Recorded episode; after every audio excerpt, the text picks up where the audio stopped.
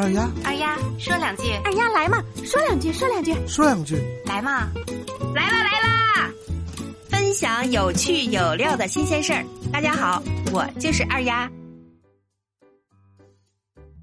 爱美之心呀，是人皆有之。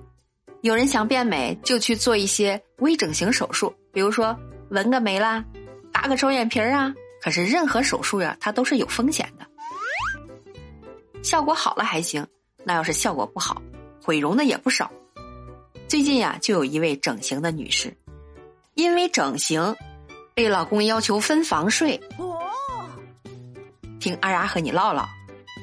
最近三十二岁的小玲遇到了让她吃不下、睡不着的事情，因为呀，她刚在某整形医院做完双眼皮手术回家第一天，老公就看着她不顺眼儿。于是提出了分房睡的要求。哎呦我的妈！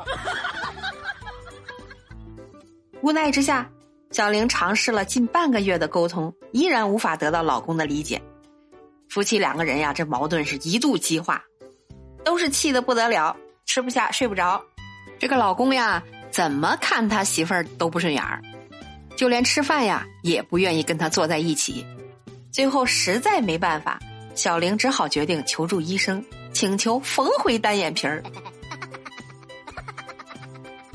可是医生说了，这个修复手术呀是没有办法恢复到从前的样子，只有尽可能把双眼皮儿变窄，等到双眼皮儿差不多恢复，再考虑修复。哎，整形手术后悔或者手术失败需要修复的案例是比比皆是，很多女性呀为了变美去割双眼皮儿、隆鼻、吸脂、加宽额头。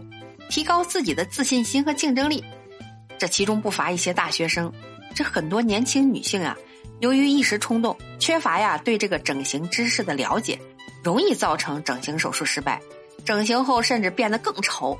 咦，这样的失败呀，很可能带来一生的伤痛。二丫也想说两句，这俩人也真够奇葩的，一个因双眼皮分房睡，一个是因为奇葩理由要去重新做回单眼皮儿。哎，你俩还是别闹了吧。这丈夫可能是日久生倦，还是借题发挥，已经不重要了。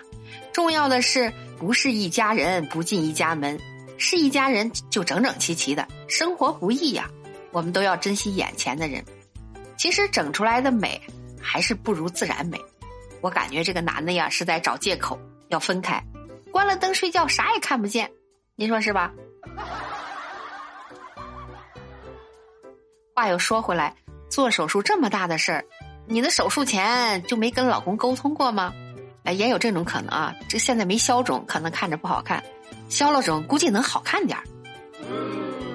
这也提醒我们女性朋友啊，爱美很重要，整形需谨慎呐。